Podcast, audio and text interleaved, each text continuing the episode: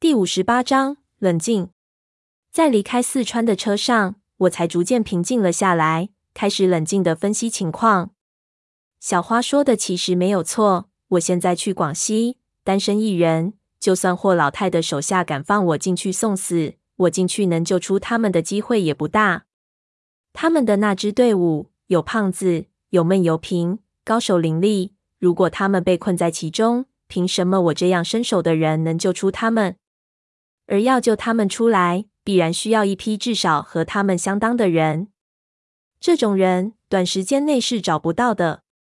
而霍老太出事，这个消息在我们来说，足够能够调动起霍家的力量。但是江湖事情往往不同于表面，霍家内部必然有利益冲突。当家出事，对于下面的人来说，首先是一个机会。他们首要会做的是什么？很难说。而如果把消息宣扬出去，那么形势就更加的复杂。不仅不会有人真心的支持救援活动，说不定还有人会阻碍。所以，小花的打算是先压着，需要通过迂回的方式。而如她说的，我没有了胖子和闷油瓶在身边，其实只是一个普通人。这件事情不是我能解决的范畴。其实细细想来，确实就是如此。我在车上想着我的计划。就发现毫无头绪。以前有什么情况，我会立即想到胖子。现在我翻遍手机里所有的人，除了一个潘子，没有任何和这件事情有关系的人了。而潘子已经归隐田园，我应该去打扰他吗？但是我真的无法再等了。我经历过那些险恶的环境，知道时间是多么重要。解家人谨慎的性格，我可以理解。但是我吴家五爷的义气和豁达也在我的血里流淌。我下定了决心，这一次我真的是豁出去了。为了节约时间，我在飞往长沙的机场上给潘子打了个电话。电话里的潘子有点意外，我把我的情况和他说了一遍，说我需要加一只喇嘛，希望他能够帮我。我原以为他会立即答应，没有想到他却迟疑了一下。只对我道：“好，你来了再说，我去机场接你。”我心中有些异样，感觉不太对。难道他那边有什么变化？一路上忐忑不安，想着他最后的语气，感觉不像以前他的口气。难道在他那边，他的生活有什么变故？到了长沙，一出机场就看到潘子站在车边，我看到他一下就惊呆了，几乎没认出他来。当年的那个兵体竟然有了白头发，看上去比之前看到的老了好几岁。虽然背脊还是硬朗的，但是一眼看去无比的刺眼。我和他相对而视，一下子就什么话也说不出来了。小三爷气色不错，他勉强的笑了笑，接过我的包，放到车的后备箱里。我坐到车里，发现这是一辆二手车，比他原来开的那辆要差很多。潘子虽然一直是土不拉几的打扮，但是这一次看到他，我就感觉他身上的那股气没了，不再是我之前看到的那个身上戳了几个洞都能站起来的潘子了。车子颤抖的开出机场，我就问他：“原来的车呢？”卖了。这车是问我朋友借的。潘子道：“原来那车是三爷给我的，三爷没回来，这里铺子里的货都给下面人抢挂光了。”下头的土耗子都来要债，我给卖了，还了点债，不能让那帮小人说三爷的坏话。我有点哑然。三叔的铺子出事之后，我真的一点也没管。你不说你找了一女人，嫂子呢？我问道。女人，他苦笑了一声。咱这种性格，他娘的没资格要女人，也别去祸害人家的女儿了。说着看向我，你呢？听你电话里说的。你还在搞那些破事，怎么回事？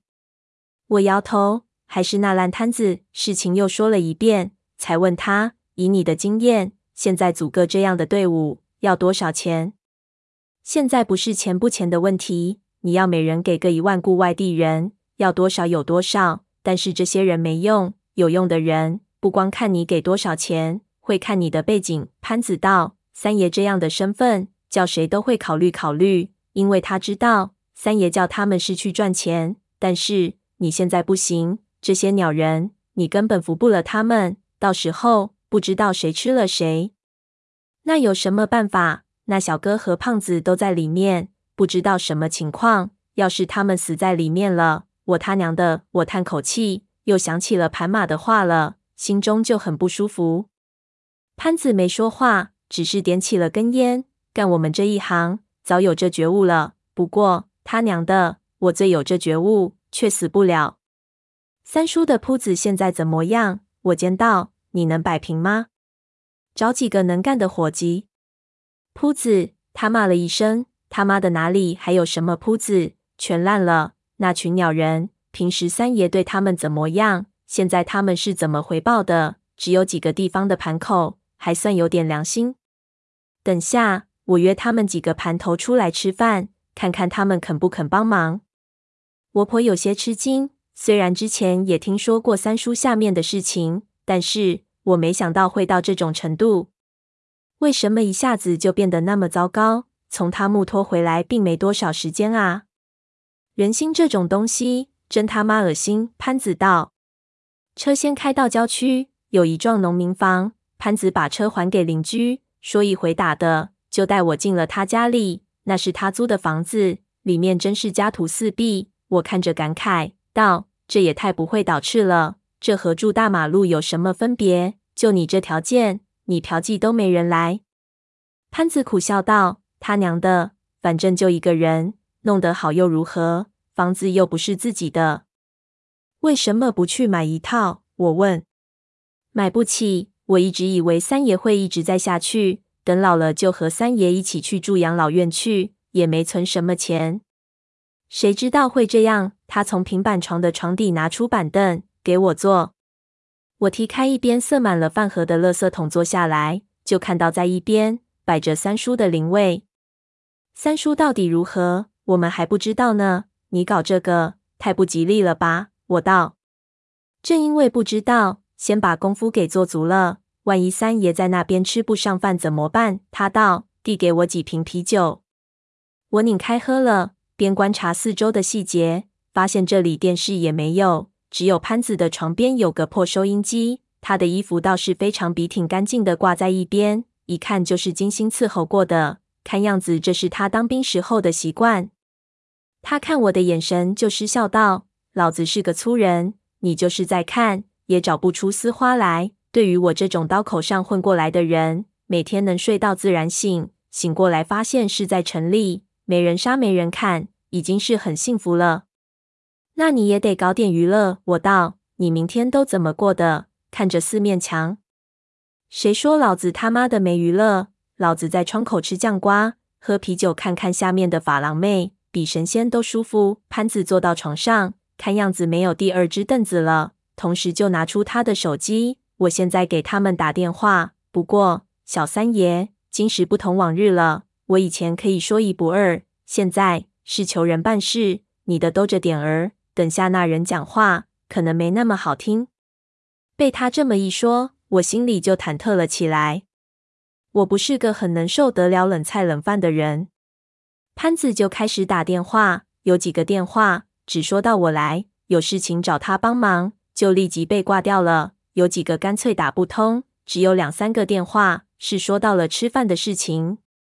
打完之后，潘子看了看我，还安慰我没事。有三个人会来，比我想的好多了。